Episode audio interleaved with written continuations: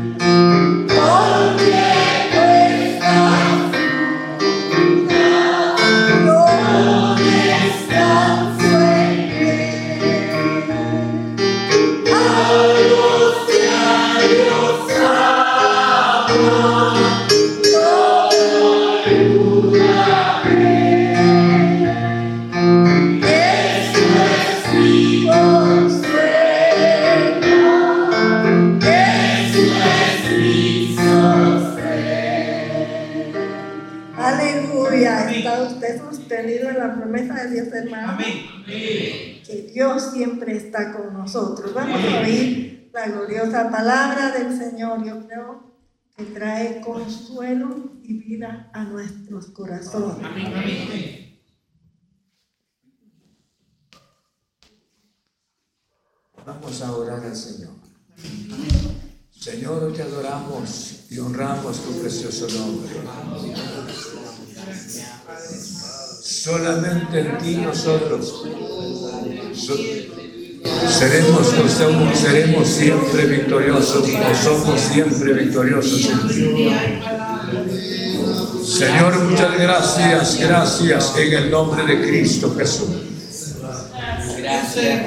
Padre, por Cristo nuestro Señor, te alabamos. Cual sea la circunstancia que hayan vivido tus hijos este día. Tú estás con nosotros esta noche y eres el bálsamo que consuela nuestro corazón. Eres el colirio que ilumina nuestros ojos para que nosotros podamos ver tu grandeza mediante la palabra. Hemos cantado estos himnos, lo hemos hecho para honrarte, glorioso Señor.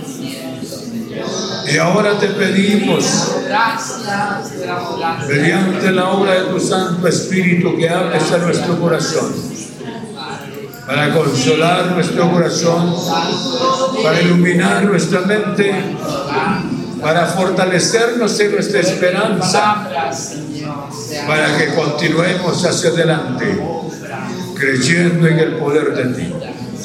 Señor, muchas gracias. Tú puedes obrar a medida que se esté dando la palabra. Porque esta es tu palabra, no es mía, sino es tuya. En el nombre de Cristo.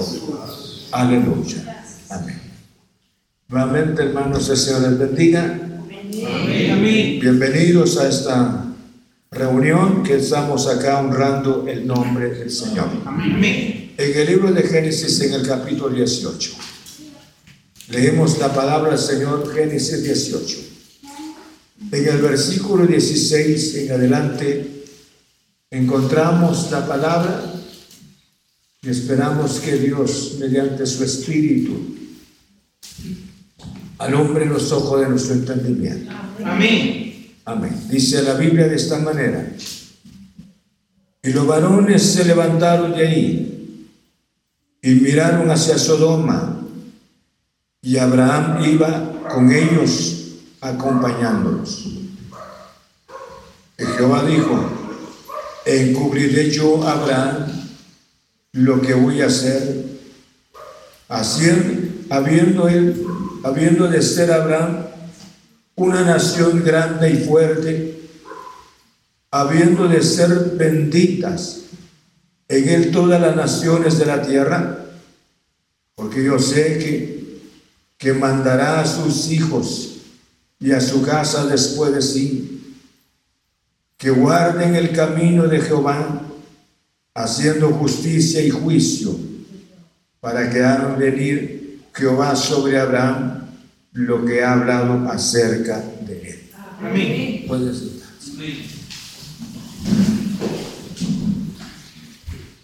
De aquí en adelante, de esta porción, hasta el versículo 33, hace mención, hermanos, sobre los juicios sobre Sodoma y Gomorra. Pero previo a estos juicios hubo una intercesión bastante grande y esto me, interesa, que podamos entender nosotros. No leí toda la porción porque es bastante. Voy leyendo parte por parte para que vayamos asimilando la palabra. Y por esa razón esta noche vamos a estudiar sobre el poder de la oración. ¿Estamos? El poder de la oración. ¿Se le interesa? Vamos a prestar atención y yo creo que vamos a aprender algo. No solamente sino la bendición es que cómo llevar a la, a práctica, cómo vivir esta vida. La oración es un tema muy importante. Para aquellos hombres y mujeres que aman la oración, se deleiten en este tema, se gocen en este tema, porque es su propia vida. Esa es la convivencia de esas personas en cuanto a la oración. Por eso hablamos del poder de la oración. Quisiera hablarles sobre tres pasos importantes y se de suma importancia para mí. El primero de ellos, la súplica. Y el segundo de ellos, hermanos, la persistencia. Y el tercer paso, el triunfo o el éxito. Vayamos pues estudiando la palabra del Señor. Yo le decía el poder de la oración. Aquí el Señor tenía que destruir Sodoma y Gomorra por las mismas maldades que había en, ese, en, esos lugares, en esos años. O sea que la maldad nunca es nueva. Siempre es, siempre es la misma maldad. Amén. Solo con generaciones diferentes. Solo con gente distinta. Pero la maldad es, siempre es la misma maldad. Y Dios, hermanos, determinó destruir a estos dos lugares, Sodoma y Gomorra. Pero me interesa cuando dice dos, dos aspectos importantes. En el verso 16 dice que iba Abraham con los ángeles. Y los varones se levantaron, dice de ahí, y miraron hacia Sodoma. Y Abraham iba con ellos acompañándolos. ¿Qué compañía? Él una compañía tan, tan importante. Y la compañía era con los ángeles. ¿Cómo era? No me, no me pregunte. Pero sin embargo no puedo tampoco hacerles conjetura. Pero Abraham, Abraham estaba con ellos. Tenían que ir porque la visión de los ángeles era mirar hacia Sodoma. Porque la maldad de Sodoma y Gomorra ya había subido ante la presencia del Señor. Y Dios sabía perfectamente que no había otro remedio, aunque hubiese dejado a las personas que vivieran unos 200, 300 o mil años cada persona, que pudiese regenerar jamás. Dios sabía, porque Dios conoce, nosotros solo conocemos el presente. El futuro desconocemos. Oímos el pasado, tenemos una historia del pasado, pero Dios conoce perfectamente el pasado. Conoce perfectamente el presente y conoce perfectamente el futuro también. Entonces Dios determinó, pero acá vamos. La Biblia menciona de esta manera a los ángeles. Me refiero a Abraham acompañado con los ángeles. Vean, piénsenlo pues. Abraham era un hombre santo. Era un hombre temeroso ante la presencia del Señor. No era perfecto pero el hombre que amó a Dios. Segundo, y dice el, el siguiente versículo, el verso 17, y Jehová dijo, encubriré yo a Abraham lo que voy a hacer. Esto es una pregunta, sigue. Encubriré yo a Abraham lo que voy a hacer. Esto es muy importante. Porque no solamente la compañía de Abraham era los ángeles, sino que también ahora, hermanos, Dios, y Dios sabía perfectamente otra, esta palabra con relación a Abraham. Sabía que Abraham era un hombre con todos sus defectos, como nosotros, pero un hombre que le, que le creyó a Dios. Un hombre que supo obedecerle al Señor. Dios le dijo las palabras, vete de tu tierra, de tu parentela. El hombre rápidamente tomó la decisión y se fue. Ahora, vayamos pues. Y Dios dijo esas palabras, encubriré. No. Él, porque él dijo que Abraham, Abraham iba a ser una persona, no solamente iba a gobernar su familia, sino que podría constituirse padre padre de la fe. ¿Por qué razón? Porque Abraham salió sin ver al Señor, oyó vete de tu tierra y de tu parentela.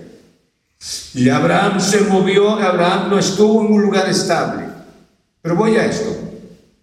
Hermanos, Dios no quiso guardar el secreto. Y yo creo que Dios no guarda secretos para sus hijos. El problema de nosotros, escuchen bien, Enfrentamos las dificultades así, hermanos, con los ojos cerrados muchas veces. Porque nuestro estado espiritual no permite que nosotros, que Dios pudiese iluminarnos, iluminar nuestra mente, para que podamos entender el propósito de Dios. Dice la Biblia que Dios puede aparecerse mediante sueño, mediante visiones. Dios tiene muchos medios como usar, cómo manifestarse. Pero pues voy a esto que Dios no quiso encubrirle a Abraham. Por esa razón andaba, o sea, andaba con los ángeles. Ahora, vayamos entonces el caso ya estaba, o sea, la ira de Dios sobre Sodoma ya estaba. Era un hecho. Pero aquí, hermanos, como no se le encubrió a Abraham, sino que Abraham ahora Dios le manifestó que él estaba dispuesto a derramar su ira sobre Sodoma y Gomorra. Aquí, aquí. El primer paso, la súplica. Y esta súplica me interesa tanto, porque Abraham no dijo las palabras, Señor, tú vas a destruir a Sodoma y Gomorra. Tú lo puedes hacer porque eres el Dios todopoderoso. Eres tú el Dios indignado contra el pecado. En otras palabras, al fin y al cabo, yo estoy fuera de Sodoma y Gomorra. Poco o nada me importa lo que pudiese suceder de Sodoma y Gomorra. No. Por eso le decían, hermanos, la súplica. Se inicia un periodo de súplica, un proceso de súplica. Y se presentó ante el Señor, le dijo estas palabras cuando oyó que iba a ser destruido Sodoma y Gomorra. El hombre era un hombre temeroso de Dios. Y no cabe duda, sabía perfectamente. Porque una persona, escuche, nadie podía hacer una súplica. Una, pudiese hacer esta súplica ante la presencia del Señor si en primer lugar la persona no conoce perfectamente quién es Dios. No solamente puedo decir, yo conozco perfectamente, es parte de lo que conozco de Él. Pero estoy convencido de que Dios es poderoso. Estoy convencido que Dios responde. ¿Cuál era la experiencia de Abraham?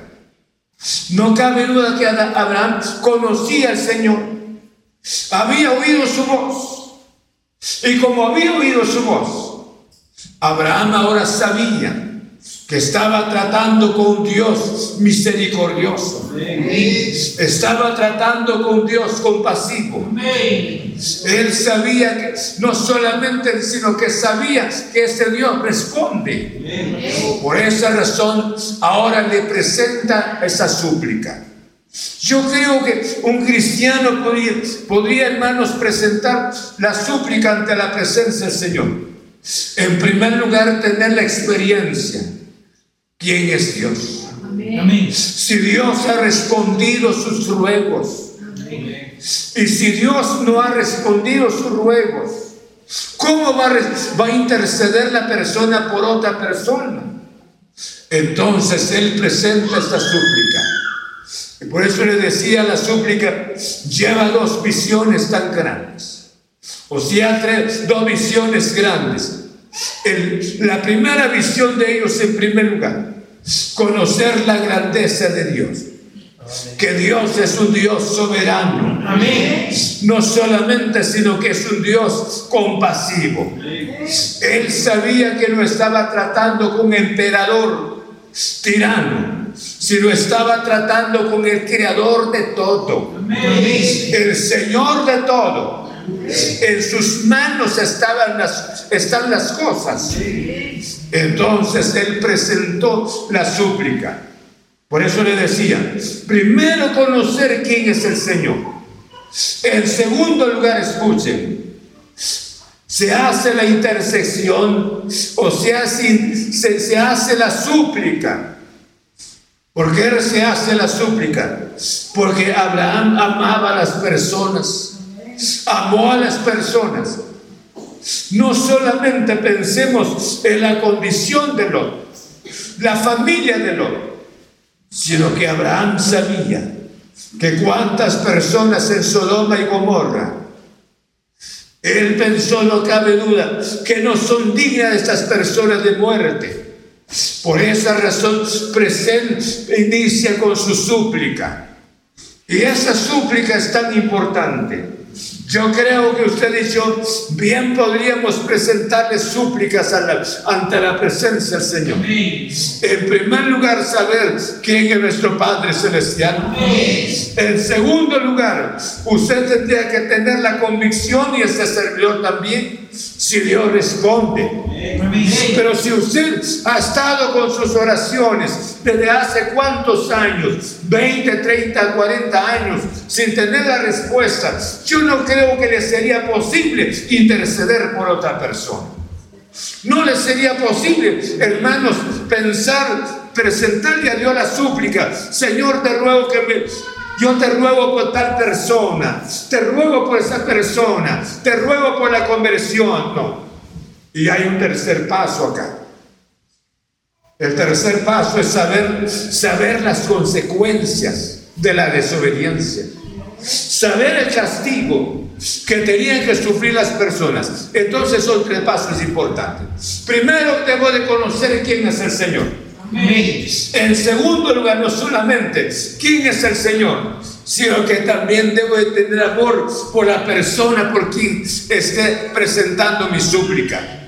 Y en tercer lugar, debo estar convencido que esa desobediencia llevaría a la persona a una desgracia. Llevaría a la persona a la oscuridad eterna. Por esa razón ahora habla Presenta la súplica delante de la presencia del Señor. ¿Y por qué razón, hermanos, fue una súplica tan grande? Dios le dijo, no destruirás a Sodoma y Gomorra, previo de decirle a Abraham, Abraham para que él sepa lo que va a suceder. Y usted y yo sabemos, dice la Biblia que la paga del pecado, ¿qué? Maladad y ¿qué? ¿Ah? ¿Cómo? Es vida eterna en Cristo Jesús, escuche. Y usted sabe que las consecuencias, y este servidor también sabemos que las consecuencias del pecado que es muerte. Entonces, cuando el pecado, escuchen, el pecado entra, mata, destruye. Usted y yo, si amamos la persona, empezamos a interceder. Porque no solamente muere la persona espiritualmente, o está muerta la persona espiritualmente, sino que también su eternidad. ¿Dónde va a pasar su eternidad? Muchas veces nosotros somos totalmente inconscientes de lo que podría suceder. Nosotros a veces decimos, ya me salvé, es suficiente. Y les doy un regalo aquí porque esto no les voy a cobrar, el resto sí les cobro. Muchas veces nunca le preguntamos a nuestros hijos, ¿En qué libro van estudiando? Sí. ¿Cuánto aman a Dios? Nunca los llamamos para decirle a mis hijos, vamos a ubicarnos de rodillas, vamos a orarle al Señor, porque ellos están en casa. ¿Para que no? Solo pensando en eso, en esto, fíjense, ¿cómo podríamos interceder por las otras personas si no hemos sido capaces de ser súplica por nuestros hijos?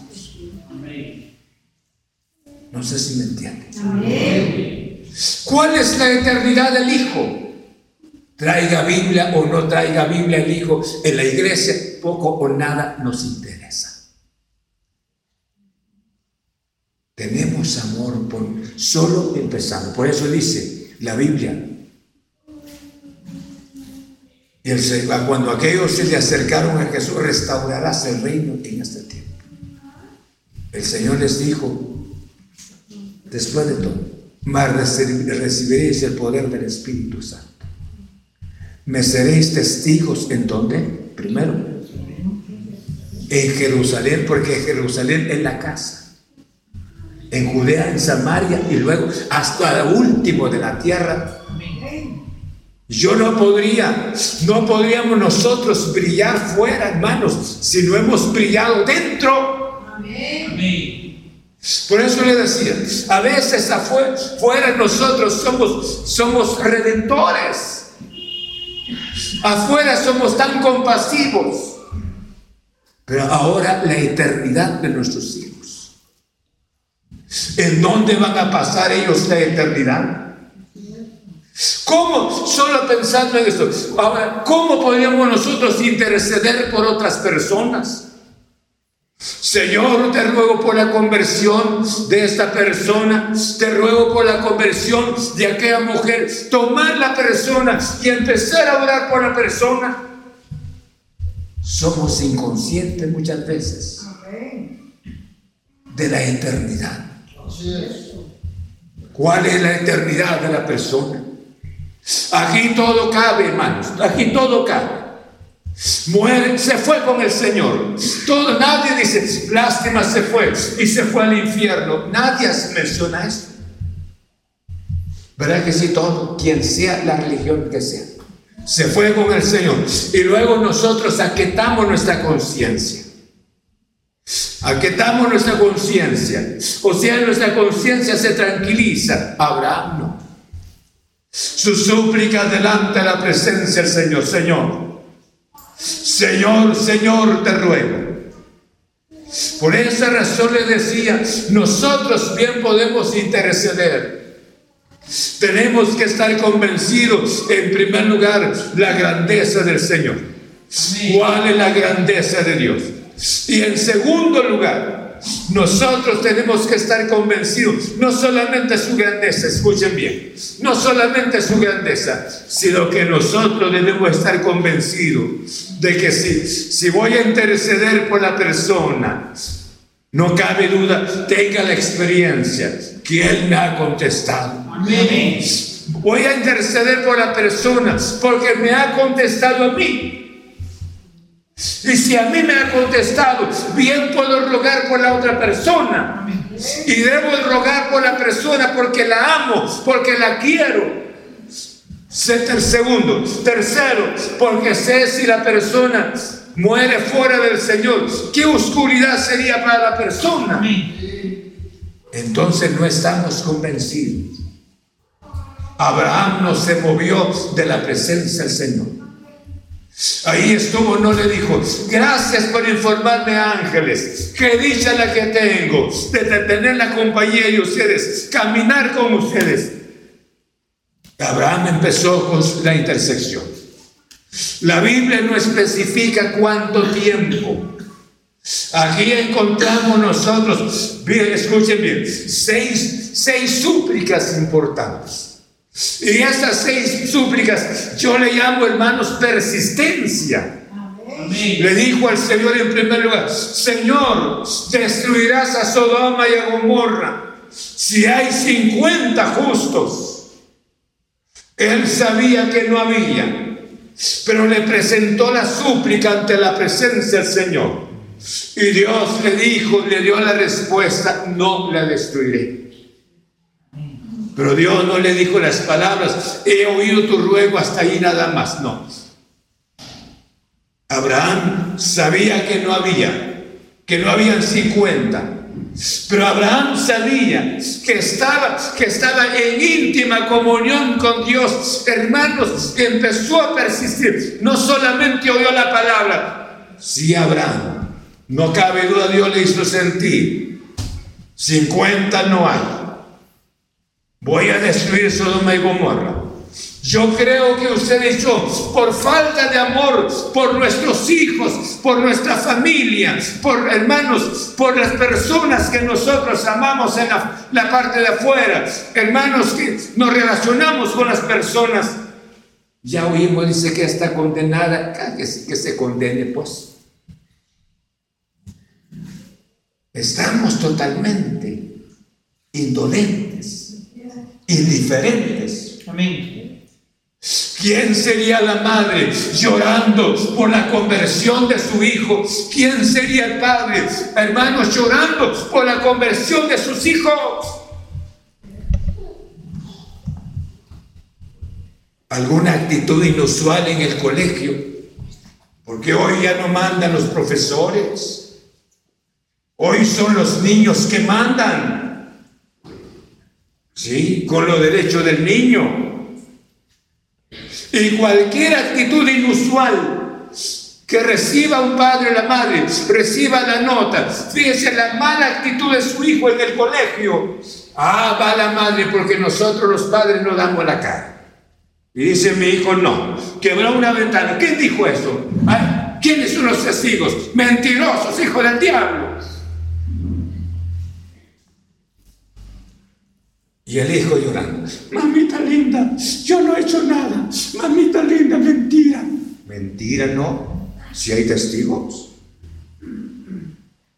A cambio de platicar está bien. Hizo el, caso, no voy a empezar a, a hacer un escándalo ante de ellos. Ellos tienen la razón, son trabajadores, están para enseñar a nuestros hijos. Aquí hay profesores, ¿Saben lo que estoy diciendo? Está bien, ¿cuánto cuesta? No tengo dinero, pero se lo voy a dar más adelante. Voy a ser responsable, voy a asumir la responsabilidad. Está bien. ¿Sí? Pero ¿qué si mi hijo es un, es un ángel del cielo? Mi hijo es aquí mi hija igual, hermanos. Porque como es los derechos del niño. No sé si me están entendiendo. ¿Qué? ¿Cómo podemos interceder por ellos? Apareció un lápiz o un, objeto que no es de ellos, apareció en la mochila. ¿Y qué pasó con eso? Se debe de investigar. Porque si hoy ya está tomando, se le pegan las cositas, ahora en esa edad, ¿cómo ir a ser más a, a una edad grande?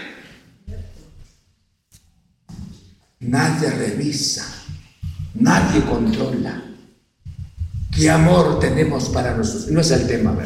Pero qué amor. Esto les estoy hablando. Hermanos, porque nuestros hijos en sí los tenemos abandonados. Son ellos. Y ahora pensar por la gente perdida. ¿Cuánta gente perdida? Abraham sabía que Sodoma y Gomorra pudiese ser que haya una esperanza.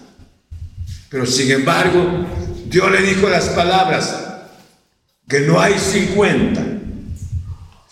Y el hombre persistió, o sea, continuó. Continuó con la oración. Qué precioso es saber que estoy hablando con un Dios maravilloso. Un Dios que responde. Él presentó la primera petición y la primera petición no fue efectiva. Y él sabía perfectamente que no habían 50 justos.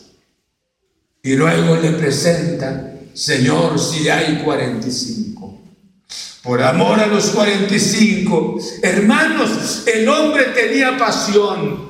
El hombre no solamente amaba a Lot, amaba a su familia, sino que también amaba a las personas. Pueda que hubiese una oportunidad para que las personas conocieran la grandeza del Señor.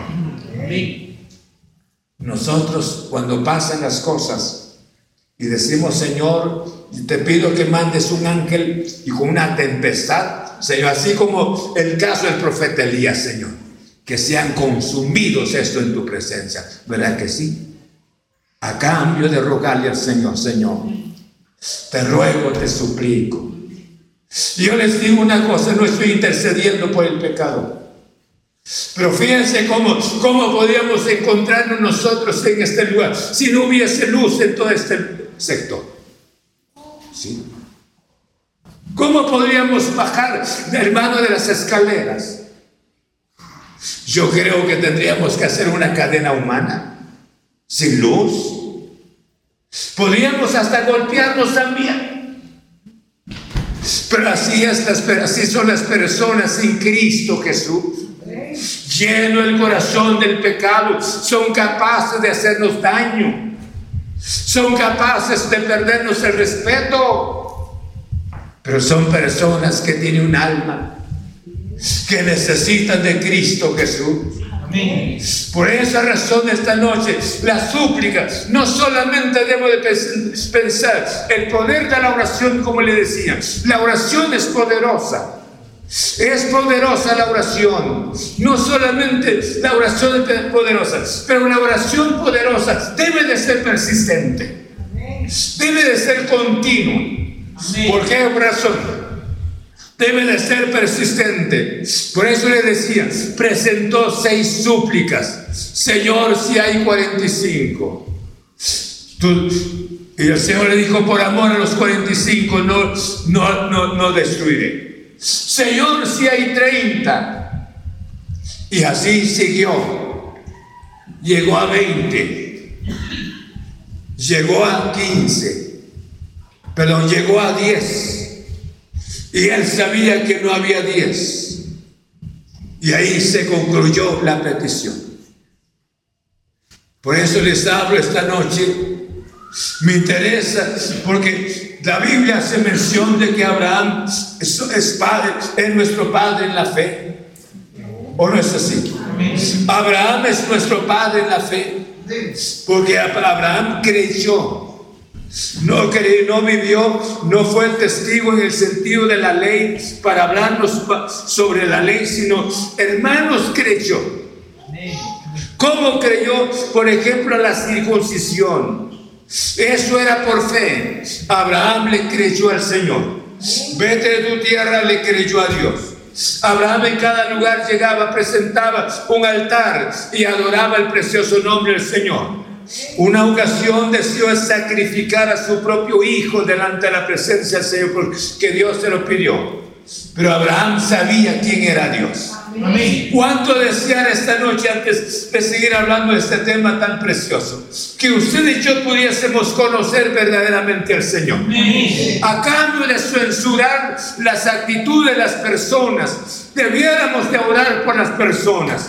Debiéramos de tomar una persona, decirle en oración, aunque la persona nunca llega llegar a saber. Pero sin embargo usted esté orando por esa persona, orando por su conversión, orando para un encuentro. Y cuando nosotros empezamos de esa manera, yo creo que Dios va a hacer algo especial. Amén.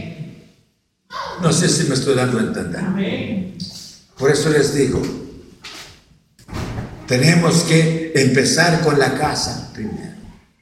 No sé si me explico.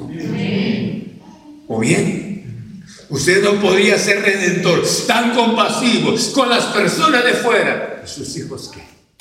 Así es. ¿O ya están en el cielo? En nuestro momento libre, hermanos, es descanso, dice, es el tiempo de ir a, a una grande distracciones. Oración, ¿qué? No la necesito. Estoy perfectamente bien. Y mis hijos que no tienen vicio ya se encontraron con Cristo Jesús. ¿Qué experiencias tienen? Usted sabe que hay necesidad de decirles, vayamos a la iglesia, vayamos a la iglesia, porque no están convencidos. No están convencidos.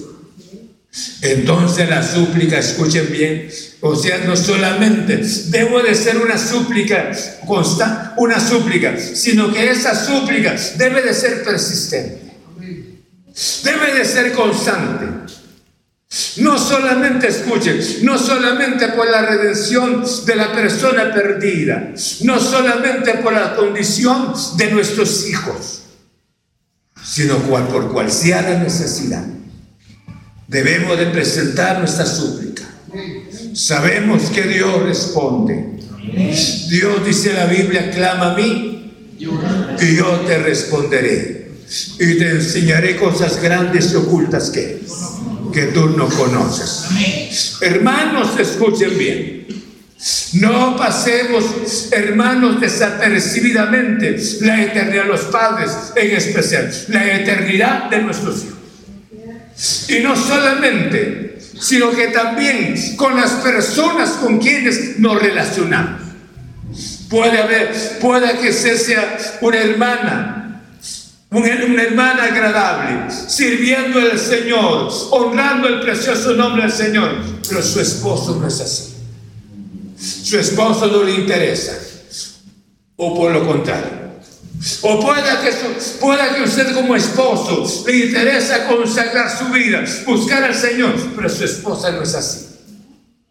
Yo creo que no podría aplaudir, quedarnos juntos, disfrutar, hermano, las bendiciones, la convivencia, el calor de dos personas y una persona para el cielo y otra persona en la oscuridad. Yo creo que tendría que pasar mis noches, no en discusiones con la persona, sino empezar a rogarle al Señor por su eternidad. Orarle al Señor, rogarle a Dios, rogarle al Señor.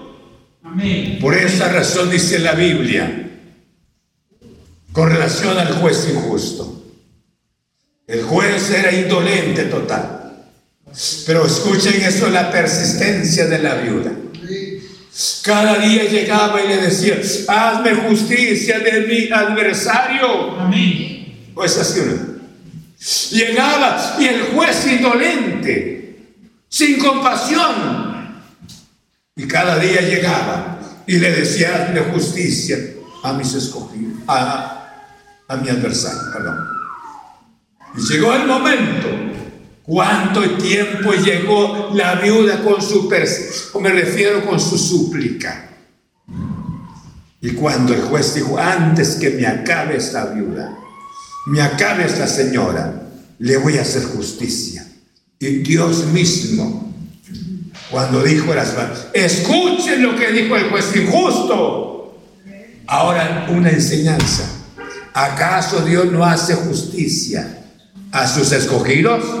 Que claman a ellos que ahí está la respuesta día y noche. Ahora nos, Dios le puede conceder a usted y a ese servidor, pero ahí en el nombre de la persistencia. La persistencia, la persistencia te ruego, no solamente por la eternidad de la persona, sino por mi salud, por alguna necesidad que tenga nuestra persistencia. Por eso le decía, qué lindo sería, a veces leemos la oración de Elías. Elías, hermanos, hizo una oración, la hizo en reverencia, pero no se ubicó de rodillas. La ubicó, ustedes saben la posición que tomó el profeta Elías. Pero dice la Biblia que descendió fuego, pocas fueron las palabras. Oh, pero vino fuego del cielo y cayó sobre el altar. Pero ¿quién era Elías? ¿Quién era Elías? El altar fue consumido. Ah, es que Elías no oró mucho. Por esa razón yo no debo de orar mucho. No, pero ¿quién era Elías y quién es usted y yo también? Entonces, esta noche tenemos que ser persistentes. No sé cuál es su tema en cuanto a la oración. No sé cuáles hayan sido sus necesidades. Como padres les tengo una responsabilidad inicia a clamar por sus hijos. Amén. ¿O no? Amén. ¿O están bien como están? ¿Ah? ¿Nunca los encuentra usted meditando la Biblia? ¿Nunca los encuentra con el deseo de servirle al Señor? Pero usted se, siente bien así. Se ha sentido tan, tan hasta afortunado como de esa manera me da miedo. Me da miedo sinceramente. Muchas veces platicamos con nuestras hijas, tienen su manera de creer. A veces me impresiono por la manera de... No están en el cielo. Con mi esposa oramos frecuentemente. Y rogamos al Señor, no es porque nosotros seamos siervos del Señor, que nos estén siguiendo a nosotros sino que sea una experiencia personal con Cristo Jesús. Y eso es lo que necesitamos, la conversión. Entra el hijo destruido, entra el hijo mal. Ah, pero está bien. Señor, te ruego que lo guardes, que lo guardes, Señor. ¿Cómo que lo guardes? Está bien que lo guardes. Señor, te ruego por su eternidad. Señor, te ruego que se encuentre contigo, Señor. Que el Santo Espíritu no lo deje, Señor. Yo te ruego que el Santo Espíritu que toque su corazón, ahí donde estés, en tu nombre, Señor en cuanto sea la oportunidad, hablarle porque es un alma que está fuera del Señor. Es un alma que está perdida. Si Dios oyó a Abraham, yo creo que Dios nos puede oír a nosotros porque el Dios de Abraham es nuestro Dios también. Amén. Pero hay necesidad de su súplica y mi súplica. Hay necesidad de nuestra persistencia delante de su santa presencia. Mientras, por eso le decía, no solamente la redención de la persona, ahora para los jóvenes, ¿cuántas, cuántas necesidades hay que pasan en sus vidas? ¿Cuáles son tus peticiones, joven, jovencita? Y no, no la tienes y hay una razón porque no hemos sido constantes en nuestra súplica. No hemos sido frecuentes. Hágalo en el nombre de Cristo Jesús. Hemos oído, por ejemplo, a los padres, hemos oído padres dando testimonio. Este hijo era muy hijo perdido, pero estuve orando por él, orando por él, y llegaba hasta donde estaba su cama, de rodillas orando en silencio, rogando al Señor por él. Ahora mire cómo está sirviéndole al Señor. Padres sabían la eternidad del hijo Sabían que el pecado es, es desastroso. Saben que el pecado no solamente mata, sino separa del Señor. Y si la persona sigue dentro del mismo pecado, el pecado no tiene fondo. Pero gracias al poder del Señor, les regalo esto. En el nombre del Señor, seamos dirigiendo donde pastores que fíjense, ya están grandes, ellos ya son profesionales, ellos están fuera de mí, pero están vivos.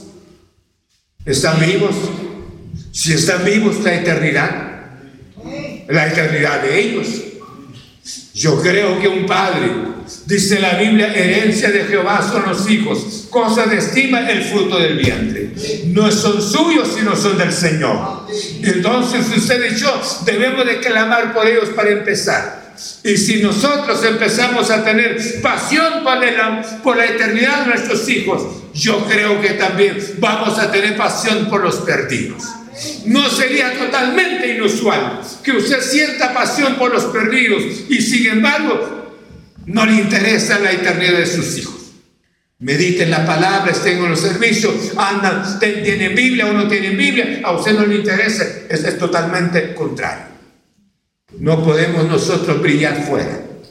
Y sin embargo en la casa somos la oscuridad. ¿Estamos? Sea persistente. Y dice la Biblia de esta manera. En el versículo, dice en el versículo 30 y 32, dice la Biblia, llegó a 10, y volvió a decir, no se enoje ahora mi Señor, si hallares solamente si, habla, si hablare una sola vez, quizás si, hay, si hallarán ahí diez, no, no destruiré. Dice, no destruiré, respondió, por amor a los diez. No destruiré. Y ahí solamente se encontraba Lot. Y dice que el verso 33 que Jehová se fue. Luego que acabó de hablar con Abraham, y Abraham volvió a su lugar. Dejó la súplica. Pero Dios oyó. ¿Por qué razón Dios oyó la oración de Abraham? Porque Dios envía a los ángeles. No cabe a los mismos que estuvieron con Abraham. Envió a los ángeles a Lot para rescatar a Lot de Sodoma y Gomorra por la oración de un hombre se salva Lot, se salva su mujer, se salvan sus hijos. Y Dios dijo las palabras. Por eso los ángeles le dijeron, date prisa, date prisa. no mires tras ti. No mires tras ti, eso era la orden. Y había que respetar la voz del Señor. Porque Dios dijo que ninguno que poniendo su mano sobre el arado mire hacia atrás. Y entonces ellos ya estaba la salvación para los cuatro ahí en Sodoma y Gomorra. Por eso el Señor le dijo, escapa por tu vida. No mires tras ti. ¿Por qué razón? Porque el pecado más grande, escuchen, tenía tener que ver hacia atrás. El pecado horrible es cuando la persona mira hacia atrás. Hermanos, es un recordatorio de su pasado. Inicia una vida, una vivencia otra vez. Aún ese pasado no fue sano, no fue agradable. La persona deja de ver al Señor.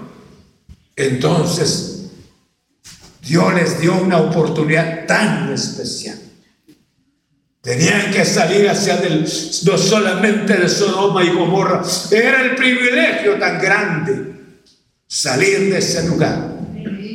Pero se les dijo que no miraran hacia atrás. Eso era el mensaje del Señor. Pero en el curso del camino, Dios deja a la disposición de la persona lo que tenga que hacer la persona. Dice la Biblia de esta manera, puesto los ojos en el autor y consumador. ¿Es quién? Es Cristo nuestro Señor. Pero si usted, usted mirando a Cristo y luego inicia a recordar el pasado, a vivir ese pasado, ahora que el pecado está mucho más cerca con relación a todo lo que vimos, usted es libre a hacer. Quiere vivir una vida mundana, puede seguir haciendo, viviendo una vida de esa naturaleza hermanos, y sale la familia, pues no me pregunte cuánto, cuánto habían caminado. No cabe duda, ya habían caminado algo. Porque Sodoma y Gomorra se cree que está en una planicie. Ellos subiendo la cuesta. Y subiendo la cuesta, la señora de Lot no le creyó a Dios. Su corazón se quedó, estaba siempre en Sodoma y Gomorra. Y ustedes saben, hermanos, el pueblo de Israel, Dios los sacó de la tierra de Egipto. Pero sin embargo, la idolatría nunca salió del corazón del pueblo. Y en momentos que había necesidad por la ausencia de Moisés, ellos rápidamente adoraron las imágenes que no es el Señor. Y el pecado de ellos fue siempre la idolatría. Dios los sacó de la tierra, de la tierra de Egipto, de la idolatría. Pero nunca salió Egipto del corazón de ellos. Y eso pasa muchas veces, no sé si me están oyendo todavía. Muchas veces estamos aquí, pero el mundo está todavía sentado en nuestro corazón. Y eso le pasó la mujer de, de Lot. Envió hacia atrás. Eso era porque su corazón estaba no en Dios, sino en Sodoma y en Gomorra y se constituyó una estatua de sal. Hoy no se sabe cuál es la estatua, porque no solamente una es, sino que ahí hay varias.